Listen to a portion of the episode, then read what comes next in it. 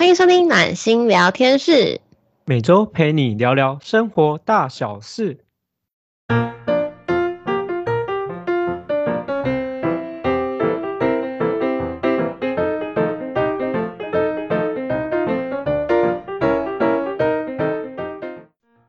大家好，我是今天的主持人温暖。我是今天的主持人真心。好，今天呢，在开场前呢，我先来忏悔一下，因为今天录音我迟到了。我知道，我知道你在洗碗，但是我我不知道你要怎么样从洗碗切入到我们今天的主题。没有，我们觉得这这是生活的中生活中的一些小事嘛。哎，我很少很少迟到，我尽量不迟到，但偶尔还是会啊。没关系，你以后做一个洗碗的奖一个券，然后发给听众，免费帮他洗碗。哦，拜托不要，你这这个我觉得是可以跟我们主题有相关的，这这应该算职场霸凌吧？乱发券。你好聪明哦，这样也可以连到。哎，我真的很很辛苦哎，到底要怎么接啊？这个主题。恭喜你已经连接到我们今天主要要讲的主题，就是跟职场霸凌相关的。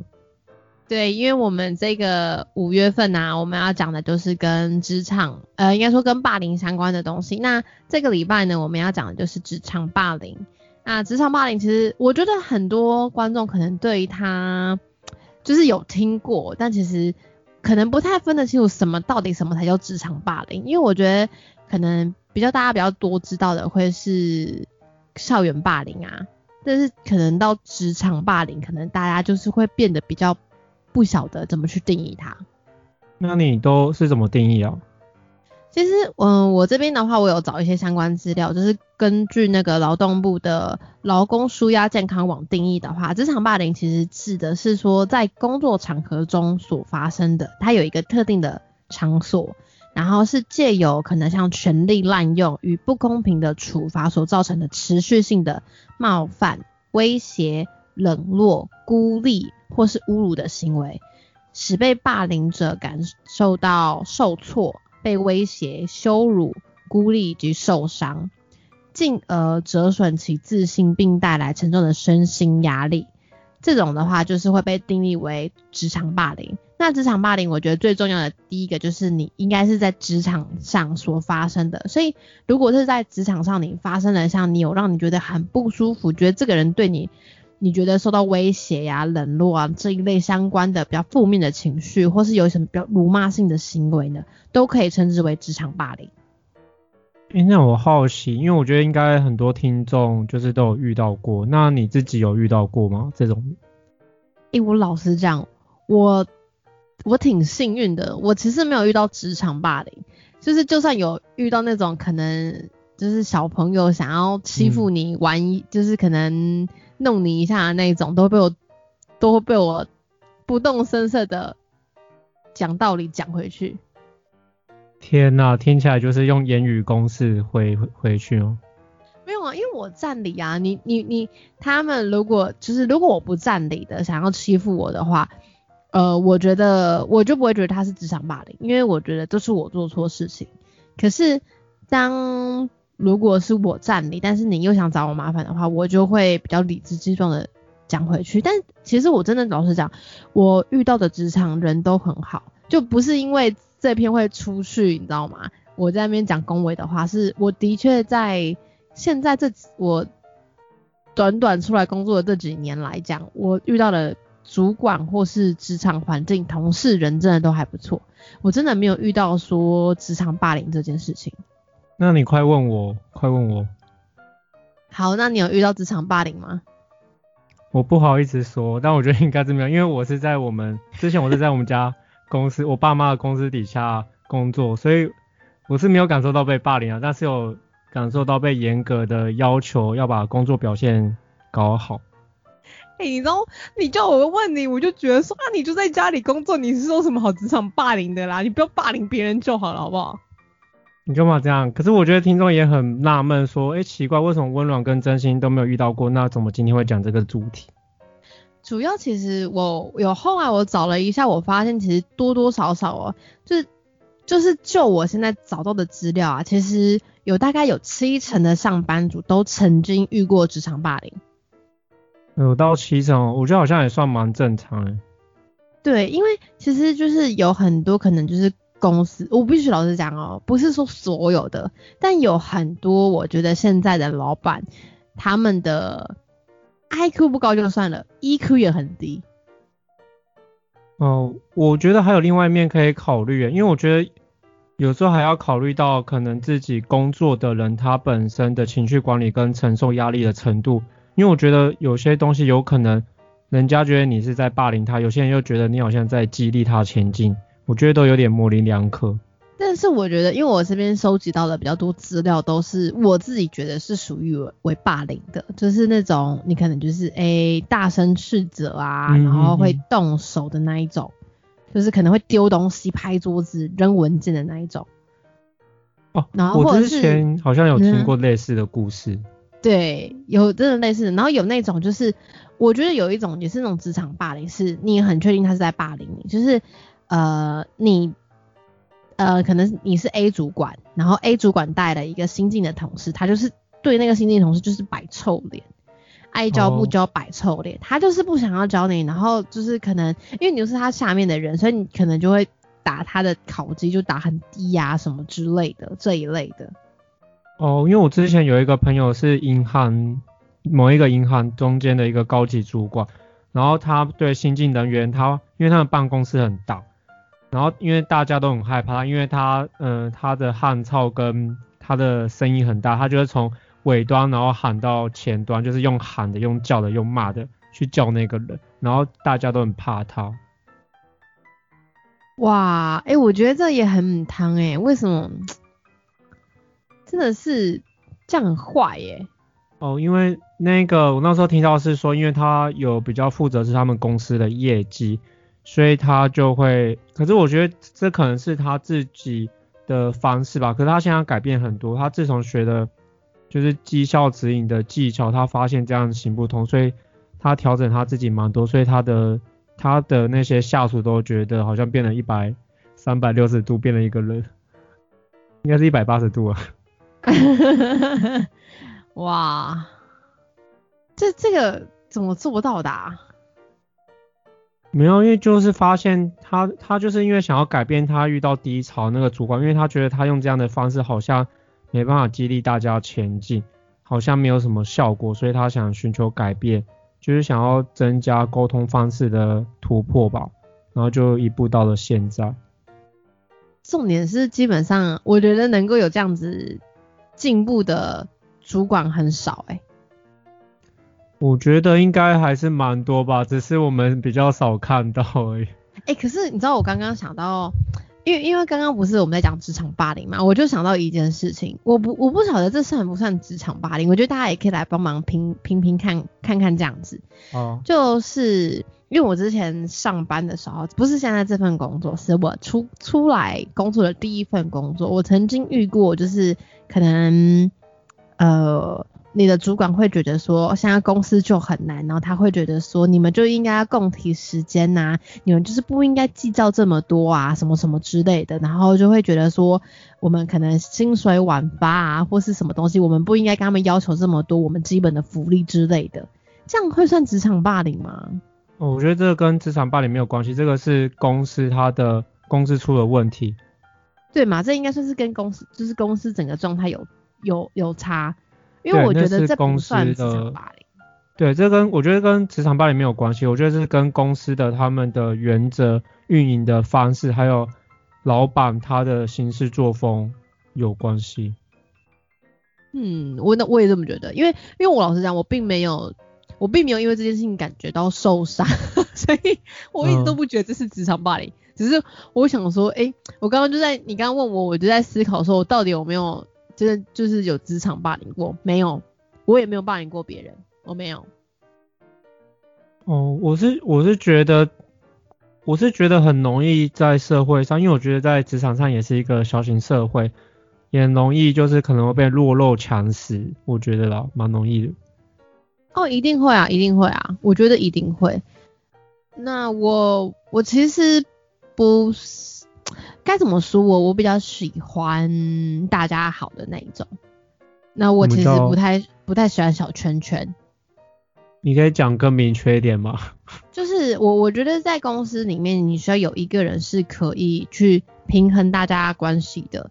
就是假设你们，因为我觉得职场霸凌这个形这个东西会形成，其实我觉得是两个东西形形成的，一个是加害者嘛，一个是被害者嘛，然后还有一个就是旁观者。哦，旁观者，嗯，对。我觉得大家都不要当旁观者，你冷漠的当旁观者的话，这件事情才会形成。但是由于很多东西是，我觉得会有职场霸凌的，有很多东西是你本来职场就有这个东西了，所以你进去的时候，你没办法去改变这个环境，你只能保护好自己而已。因为你一个没有弄好，说不定就你就变下一个被霸凌的。我觉得有很多人都是这样的想法，所以他们不敢做反抗。嗯，对，有有可能，有可能像你讲的这样。而且我后来找的资料啊，就是职场霸凌啊，其实他们主要是分两种类型。一种的话，就是我觉得最常见的，就是你可能是源自于你的雇主或是你的直属主管，就是利用那种阶层权力滥用进行上对下的霸凌。嗯。然后第二种，我觉得也是很常见，就是来自于同事，就是可能说某位同仁或是。一个小团体，就就是可能会有什么语言语上啊，或是文字啊、肢体动作的一些造成你可能在职场上有一些不友善的环境，就主要好像是会分这两种的。那我这边想，我我是想说，我这边想想，我好像没有啦。你呢？我其实刚你在讲的时候，我突然想到一件事情，就是为什么即使遇到职场霸凌这件事情，那为什么？我们还要就是忍辱偷生的那种感觉，就是为什么还要忍住？为什么我要继续待着这家公司？为什么不换这个工作？我想说，可能有很多比较内心层面的东西，有可能是因为可能觉得自己好像没办法再找到更好的工作，或者是觉得自己好像没有能力再找到更好的工作之类的。我觉得有可能有这种的因素。一定有啊，因为我觉得大家在面对你要换一个环境的时候，就代表说你要换一个舒适圈。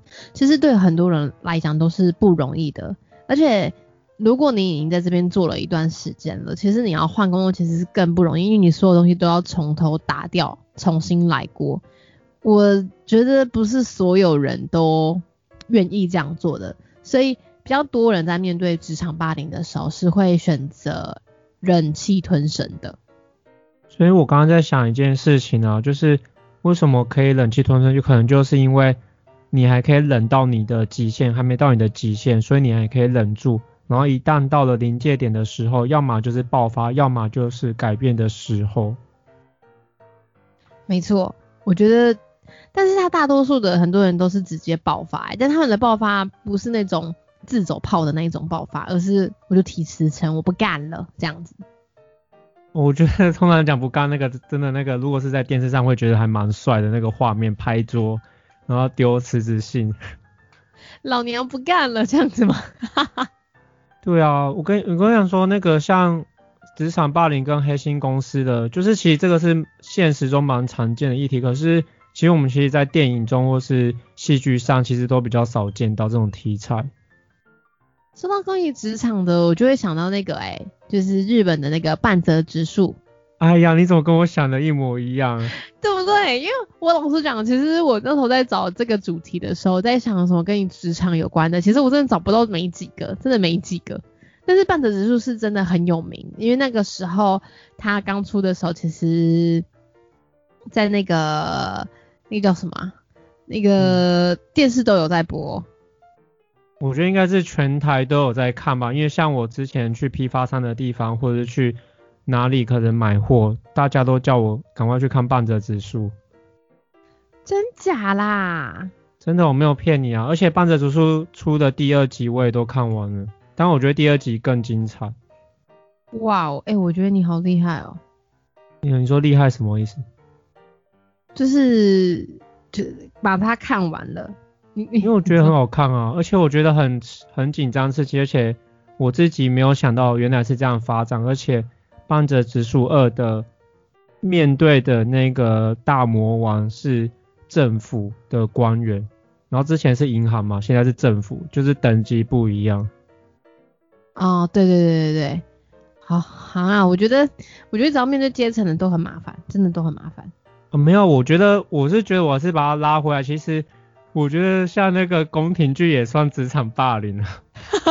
哎、那个真的是小型职场哦，我真的觉得宫廷剧是小型职场。那我非常推荐大家可以看《如懿传》跟《甄嬛传》这两两部，真的是我大爱的。我觉得可能不一定不见得符合大家的口味，可是我真的很爱看。这这两部真的是我超推荐的。哎、我觉得那个不算小社会，我觉得宫廷剧很容易一不小心性命就不见了，我觉得这个应该蛮大的。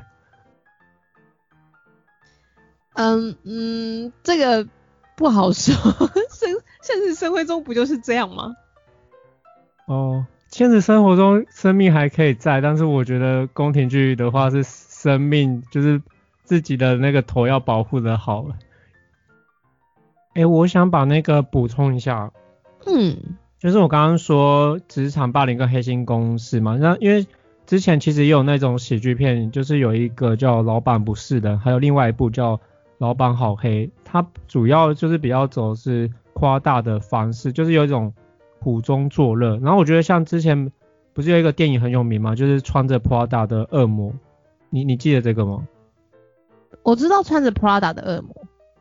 对啊，因为我觉得他就是演就是一个恶魔上身，然后在训练新人要懂得吃苦的一个范例。我觉得这个，我觉得就是不同的角度，你可以觉得他在职场霸凌，也可以觉得是一种不同的角度去看这一部电影。然后，然后其实像我觉得半泽直树是属于比较像是激励士气，好像是小人物去对付大魔王。然后但是也有那种，就是我觉得都有啊，就是像我们用职场的这种方式，要么就是变成是正向的，然后也有那种负面的，大概是这啊。些。对对对对对，我觉得有哎、真的有。好，那你继续分享你的宫廷剧哦。我的宫廷剧，我我觉得它就是大型，就是我觉得就是跟社会一样啊，就跟宫。哎、我跟你讲，我真的觉得你宫廷剧看多了，其实你你你真的不要随便套用在那个你的工作上好吗？工作上其实也没有这么黑暗。你知道吗？那那时候我去以前在剪头发的时候，因为有出有那个剪头发小姐有跟我说，有出一个宫廷剧的 A P P 的游戏，他都在玩那个。呃，我那时候也有玩那种类似的，哦，对，但是就是好玩，可是我玩没有没有几天就删掉，因为没时间。哦，我以为你是觉得不不够勾心斗角。没有，就真的没时间，然后也没有很有意思，因为我觉得那种东西，就其实你他们都已经设定好了，所以我真的对我来讲还好，没有太大的吸引力。哦，那就好，那就好。如果你在上面演练太严重的话，我觉得我可能会受到波及。不会好吗？我也不会，我们也这个职场也就我们两个人，我们还互相霸凌，到底想怎样？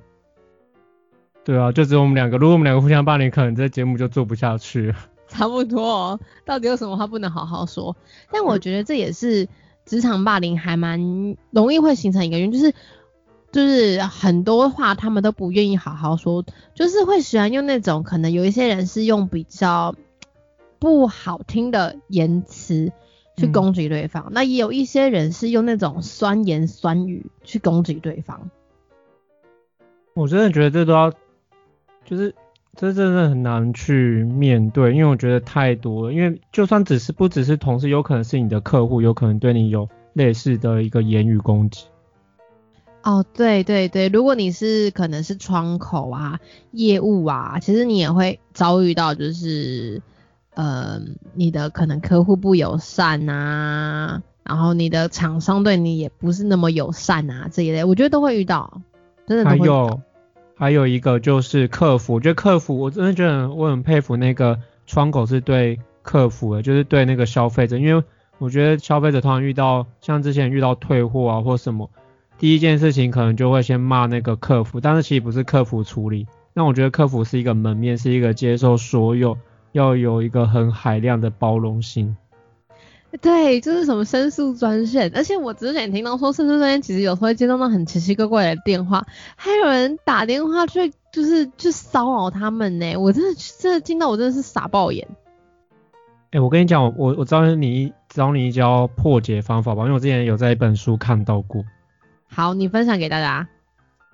我跟你讲，我之前在一本书看到，就是有一家百货公司，我记得是国外，然后很高级，然后那个百货公司的，嗯、他也是有客服中心申诉，但是他前面有，呃，那个就是前面有放一个女生，但是那个女生是耳聋的，她听不到声音，但是她去应征的时候，那个那个主管跟她说，你只要在第一线第一位保持微笑，然后后面的那个人就是会帮你处理后面的。所以不管客户就是消费者怎么客诉啊骂他，他都一直保持微笑，因为他听不到。哦，哎、这个招好厉害哦。可是可是有些是电话客服啊。电话客服我不就不知道，我觉得我真的觉得客服人员很厉害欸。对我真的觉得客服人员很厉害，因为其实现在已经越来越，你知道大家都是线上购物啊，全很多东西都是变成网络上进行了，所以你网络上进行的话，就会变成是说，可能客服那些之类的，其实也都是网络上进行处理。那面对面，你其实又没有办法让他们看到你的表情跟你的言语语气之类的，就会那种，我觉得大家对于这种东西，他们就更加的没有忌惮。可能面对人的时候，我觉得，我觉得他们本来的攻击力可能就三趴而已，但是面对电脑、电脑啊、电话啊，没有看到真人的时候，攻击力可能会瞬间变到五趴。诶，我这样讲好像不对，是三十趴跟五十趴的区别。为什么我觉得你好像在以一种玩游戏的角度去分享？就很像啊，因为我常听到一些可能就是有在做这种可能相关职业的朋友在分享，就会觉得，哦，我今天又被谁骂了，哦，干我屁事。那我觉得，对啊，干我们屁事。我觉得应该还是有什么方法可以化解这样的模式，只是我们还没有找到这个方式，应该还是有人解决过。客服比较难啦，因为我觉得那是取决于大家心情。但是我之前有有遇过一个我觉得还蛮厉害的方式，是韩国的，他们是电话客服，然后在你接近客服之前呢，他会先放一段话，他就会可能会跟你，我忘记是跟你就是用一个女生先跟你讲可能一个故事什么之类的，然后呢后面他最后一句会接讲说，就是接下来接的这个人可能也是某一个人的女儿，某一某一个小孩的妈妈。什么之类的，然后我们会希望，就是您在跟他讲话的，就是叙述你的客源的时候，也希望您说，您可以将心比心，因为你在骂的这个人可能是谁的家人这样子。通常听完的很多的人都会怒气就会先消一半了。对于服务人那种客服人员啊，都会比较，就是你知道态度就会好一点点了，可能没有到百分之百消气，但是都会好一些些。我觉得你讲这个方式还蛮棒的，我觉得这招还不错。对不对？我也觉得很厉害。呃我也想要提醒一下，就是假设今天就是你打电话去给客服，就是就算不是有同理心好了，就算没有没关系。但是我觉得可以看一下自己的状态，就是你现在是一个假设是比较气愤的人，那其实你会发现自己气愤，其实也没办法去解决事情，然后反而使自己的情绪、自己处理的方式就是一直变得更不好，反而让自己一直陷到这个循环当中。然后要怎么样可以跳出来呢？大家可以想一下。真的，我我觉得这也可以讲到，就是说关于职场霸凌，我们要怎么去面对它。就是因为你你你不能，你遇到职场霸凌的时候，其实是我觉得就像你遇到别人欺负你的时候一样的，就是你自己得先反抗。你自己如果都不愿意反抗的话，其实没有人可以帮得了你。诶，温暖，我我想到一个方式，就是我们，呃，我想说，我先再分享一个电影好了，然后分享完之后，我们来探讨一下有什么方式可以去面对职场霸凌这件事情。可以啊，那我先听你分享好了。我与老实讲，因为我找的电影不多，你分享，你分享。我现在要讲一个关于在法国的故事。那我应该是没听过。呃，这是十年前在法国，你没有听过吗？我不知道你又没有讲，就是这这这部叫什么？我讲关键字法国。哦，然后呢？然后呢？哦，我先讲前提而要，因为在我大家看是要念法国法我都可以，就是因为通常法国他们自己有一个强而有力的劳动劳动法规，然后也是对劳工有利的法庭，所以表示说，朱一婷表示说，遣散员工的成本很高，就是只要你遣散员工，你成本就很高。所以有什么方式可以降低成本呢？就是让员工主动离职。你有猜到是哪一部电影吗？没有。好，我就说我不知道没。好，让员工离主动离职的话，就是可以让企业就是避免掉遣散员工的成本这个方式。所以有一部电影叫《黑心企业》，它就是它用了很多的方式让他的员工。用不管任何方式让你的员工离职，然后我记得它上面是写大概有，好像是二零零六到二零零八年，好像让九千位，我的印象好像是九千位员工离职。九千位？我的印象好像是，我不太确定数据是不是正确，因为这家是一个，呃，主要是一个大公司，一个很大的集团，然后他们该公司就是用各种不同的。方式让就是用职场霸凌的方式逼退员工，各种方式。然后我记得里面电影好像有一段是有一个员工好像有跳楼，我的印象有。我的天呐！然后呢？呃，这部呃这部，因为我刚刚说这是法国一个大型企业嘛。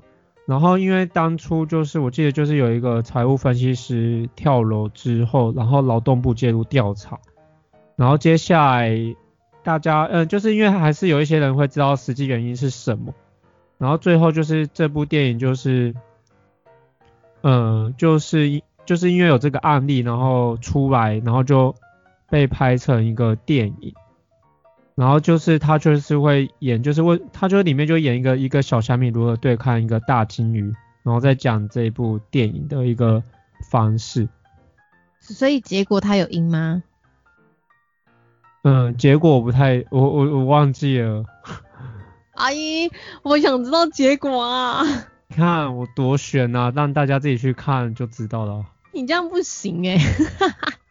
我觉得你不要关注到有没有赢，我觉得那个不是重点。我觉得重点是一个，你看，因为我觉得很现实的一件事情，因为我们通常，呃，就是我们说要让员工有一个好的保护、好的发展，所以我们会给他资遣费。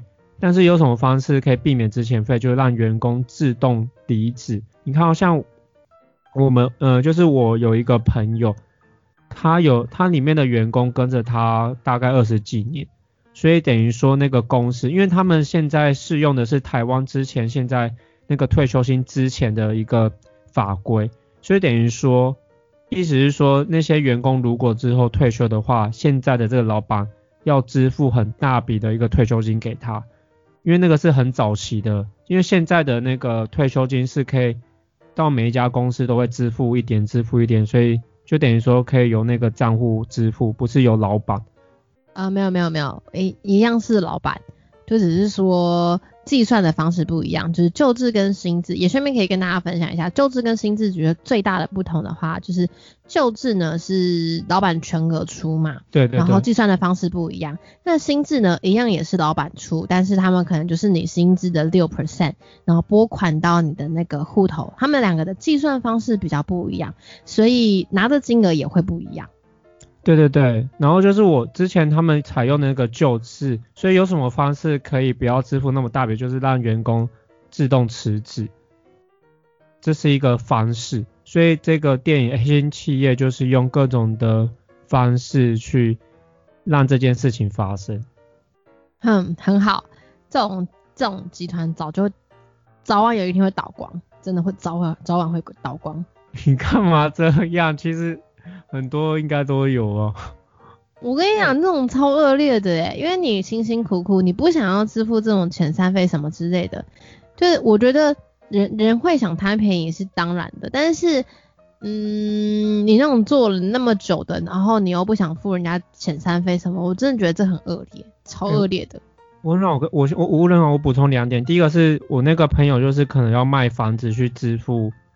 就是卖，好像要卖两间支付那个员工的费用，这是第一点。第二点是，我们可以注意一下这部电影《黑心企业》，有一个意思是，因为我刚刚说可能是假设只是一个小的公司，可能就是老板嘛，但是这个是一个很大的企业，那等于说从上到下所有的主管、高阶主管全部都认同，全部都已经合理化这一件事情，所以这已经变成是一个那间公司的一个文化，所以我觉得如果是文变成文化，就比较难去撼动。一样也要受，好不好？这种事情就不应该让它发生。对啊，我的意思说，为什么会变成一个文化？那到底背后深层的原因是什么？因为我觉得那就表示说，高阶主管、重要的人，他们其实都知道这件事情。那怎么就是变成已经变成一个文化？所以我觉得背后应该有很深的文呃一个东西可以探讨，只是我不知道是什么。我也不知道啊，这问我没有，我没有辙。对啊，你看，因为老实讲，我不会让这种事情发生，所以我我也不会想站在他们的立场去想这件事情，因为，呃，应该说站站在我的立场，我会觉得说这件事情，我我我能够理解，因为在人人资啊，其实是衡量老板跟劳工之间会比较偏老板这个，因为我们要做老板跟员工之间的桥梁，那。立场我觉得会偏老板多一点点，但我不觉得说就可以因此去占那个老公便宜。他们这种心态其实就只是贪小便宜，而且我觉得会有很多就是可能会用那种，嗯，我如果这个员工你让他这个员工离开啊，他们留他们剩下来那些什么资权费啊什么的，可能就是拨到你的户头啊这一类的。我觉得他们可能就是用这种威逼利诱，或者是说你如果不你不这样对他，后面就是要走的就是你啊，这样子的方式去做。我是觉得背后应该有一些一些可能，要么是当时的文化背景，或者是个人内心，就是他们到底是发生了什么事。因为假设我今天又升成主管，然后我又持续做这件事情，然后接下来我下面的人又升成主管，又持续做这件事情，就变成好像是一种传承的文化。我不想讨论这个，我拒绝讨论这个，我真的不知道啦，你再问我没有用。哦，应该是没有用。对啊，因为我觉得这个问题太太过广泛了，你很难去用一集去含光，而且，呃，如果你你讲的那部电影里面有讲的话，我觉得 maybe 我们还能讨论，但是如果那个电影里面都没有这么深入探讨这件事情，其实我们在。在这边比较像是空口讲这个讨论这个话题，我觉得会比较没有那么实质上的意义，因为其实我一来就是我不晓得这间公司到底是哪一间公司嘛，二来其实我不晓得他们的公司文化是怎么样，然后最重要的其实就是因为没有相关的一些资料，很难去断定它到底是，因为我觉得不一定说是公司啊，因为有可能有一些就是可能是。因为我不晓得他用了哪一些方式。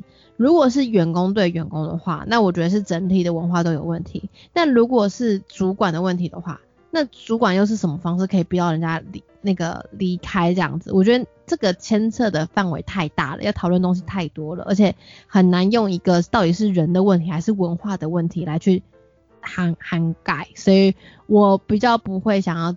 在这边多发表意见，因为没有任何资料，我觉得发表意见是对我自己的言语的不尊重，我觉得很容易会给到错误消息。嗯，这样蛮重要。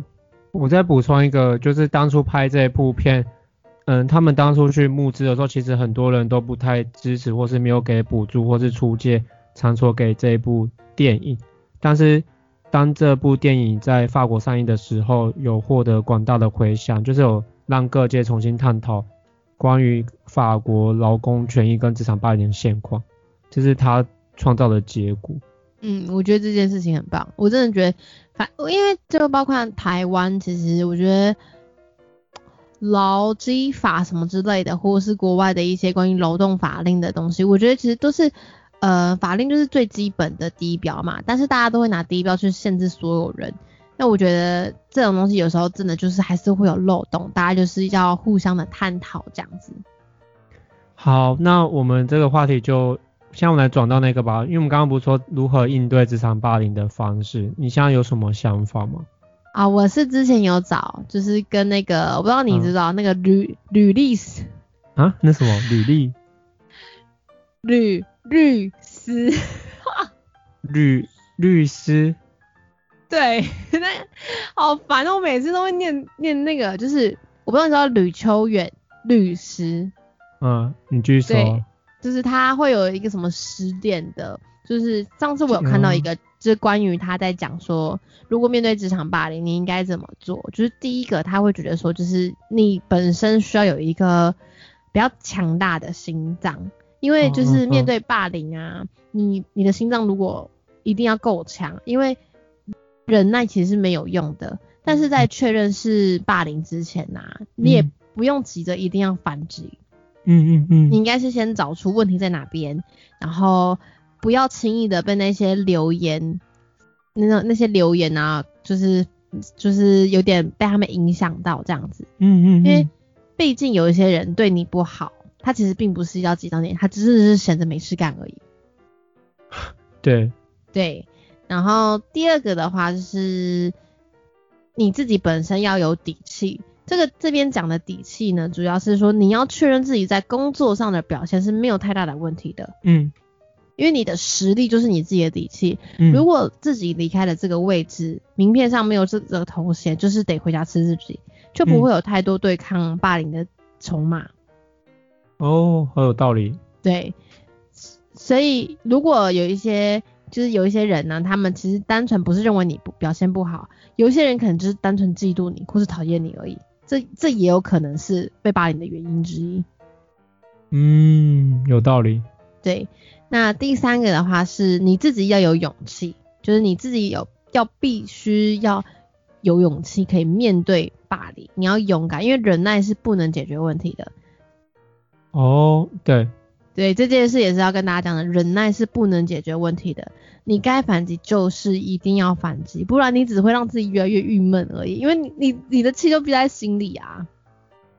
对对对。而且到后面你会开始怀疑自己在这里是不是没有任何的存在价值。哎，好像会，如果憋久了就开始怀疑自己。真的。然后第四个的话是，你可以去找一些。有背景的人士，就像是如果你是在公家机关的话，你可能当然就是找立委或是市议员是最好的嘛。那施加压力。对，就是请他们介入调查。那如果你是在私人公司的话，像老板的可能一些亲戚啊，什么小姨子啊、大姨妈啊、三叔公啊。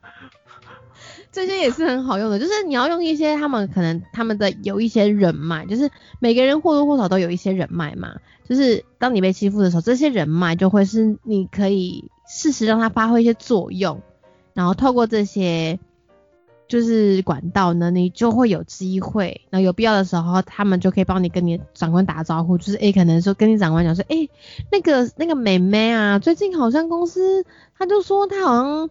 就是发生了什么事情，而且我觉得最好的那种是你不要跟他讲说你被欺负了，你只是跟他讲最近发生这些事情。那你跟他们转转达给主管的时候，他们也不会说哦他被欺负，他跟我讲没有，他们只会讲说我最近听他讲说他公司发生这些事情，哎，啊你们公司是怎么回事？啊为什么一个工读生妹妹或是那个一个人那个员工要做这么多事情，要其他人都没有人了是不是？老板自己会去找了。哎，我想要问一下，因为我觉得刚刚听下来比较适合是在人际方面比较会，就是会处理、会应对的。那如果是处于那种在人际方面不太会应对、不太会去交人脉的，那该怎么处理？你一定要有一两个好的同事，就是我觉得就是大家要知道，就是你平常做人怎么样，就看在这个时候了。在要锻炼，他这边我觉得他的意思主要就是你要自己要锻炼你的能力，就是你要知道，就是说在公司当你有困难的时候，你要找谁，然后有些哪些人是可以帮你的，让自己的有有要积存一些人脉。当然，如果你是刚进职场的，可能就没有办法。但假设如果你已经在这间公司待了一段时间的话，你就要知道说哪一些人是可以帮助你的人，哪些是人是在你有问题的时候他会愿意伸手援助你的人，那哪一些人是你就尽量不要理他们就好了。你自己要有一些那个，就是你自己你知道心里要有一个本子记写下来这样子。哦，了，就是等于算是盘点自己有什么资源可以运用。对，我觉得这是每一个人都要做的，这无关于你你是个性是害羞还是可能你是乐观的，然后比较会交跟人家接触的，因为有一些人是呃，我可能很会社交，但我社交的人不见得是有用的啊。对啊，不太不太有用。对，但有一些人是我不太会社交，但是我会知道要抓准跟谁社交。对。所以我觉得就是这这个都是大家要学习的，我觉得刚好刚好大家也可以看看学习看看这样子。我觉得有些人可能也会倾向，假设人际方面没办法，可能会倾向去找那个不用面对人的工作，我觉得有可能。哦，对，真的，我觉得有些有些人，如果你真的本身是没有办法的话，你就不要面对人吧。我觉得有一些工作是还是可以适合你的，不用面对人的。诶，其实我想到第三个方法。嗯，你说。我觉得大家可以去增加自己内心层面的强大吧，就是可能平常可以多冥想，或是做瑜伽，跟自己相处，然后在情绪的转化或者是观察别人的反应，就是会有很深的学习，然后之后在应对人的时候会有不同深层的见解。我觉得会可能对方对你的攻击没有效，或者是你可以很像太极拳一样，可以把它转化成软的。然后回回去，嗯，真的，我觉得这也蛮重要的。好哦，那我继续分享，就是第五个的话是你自己要开始找证据，就是假设你可能觉得你真的有被霸凌了，那你可能就要开始准备像录音笔啊，不论你多难缠的同事什么，总会有就是情绪控管不佳而霸凌你的时候嘛，这个时候录音就很重要啦，并且你要把所有的可能相关的，你觉得有对你言语有。沟通上你觉得不舒服啊，那些什么简讯、email 全部留着，然后都要备份，因为这个是讲求证据的时代。你只要留住证据，你就很容易很很多会让你，就是会让你反败为胜。温暖，我现在有点感慨。嗯，就是我觉得。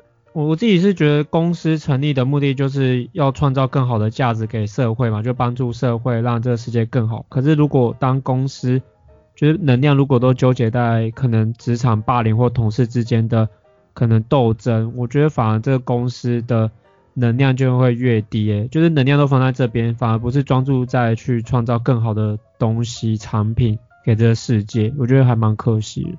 我跟你讲。公司会有霸凌文化产生，但说很多状况就是你太闲啦。诶诶，有道理。如果太忙，其实根本没有时间去做这件事。对啊，你你已经忙到你根本连跟同事对话时间都没有的时候，谁会要霸凌你啊？我都忙死了，好不好？我真的觉得这个问题就是归咎于一个是你太闲了。哇塞，你好，诶，这个这个见解我还蛮认同的，确实啊，就是太闲了。诶，你好聪明哦。我真的是这样觉得，就是你有我为什么我觉得校园霸凌会这么多，就是因为校学生校园学生什么东西没有时间最多。哦，哎有道理，哎你讲的好有道理哦。对啊，然后你出社会以后，你在职场上其实我觉得我没有那么常遇到职场霸凌，有一个 有一个原因，其实一点是我所待的公司都是属于比较小的公司。第二个，他们可能有一些像我现在待的公司，就是大家年纪都比我大，都把我当可能女儿啊、孙子啊、孙女这一类的，所以就比较不会有，就是可能刚刚讲的，就是会有职场霸凌这样的状况。那更多的就是公司很忙，他们根本没时间跟你霸凌你，好不好？公司事情又做不完，还要霸凌你。嗯，我分享一下，我目前的公司就是是一个在快速成长的公司，所以我们每天有很多任务跟工作，所以我根本。只有想着赶快怎么把任务完成，我没有在想就是霸凌那种东西。对啊，这是真的。好，哎，我简单再讲讲一下，因为还有几点，这是第六点，就是我觉得你要懂法律，应该说你要懂得怎么保护自己啦。所以有一些基基本的法律知识也是很重要的。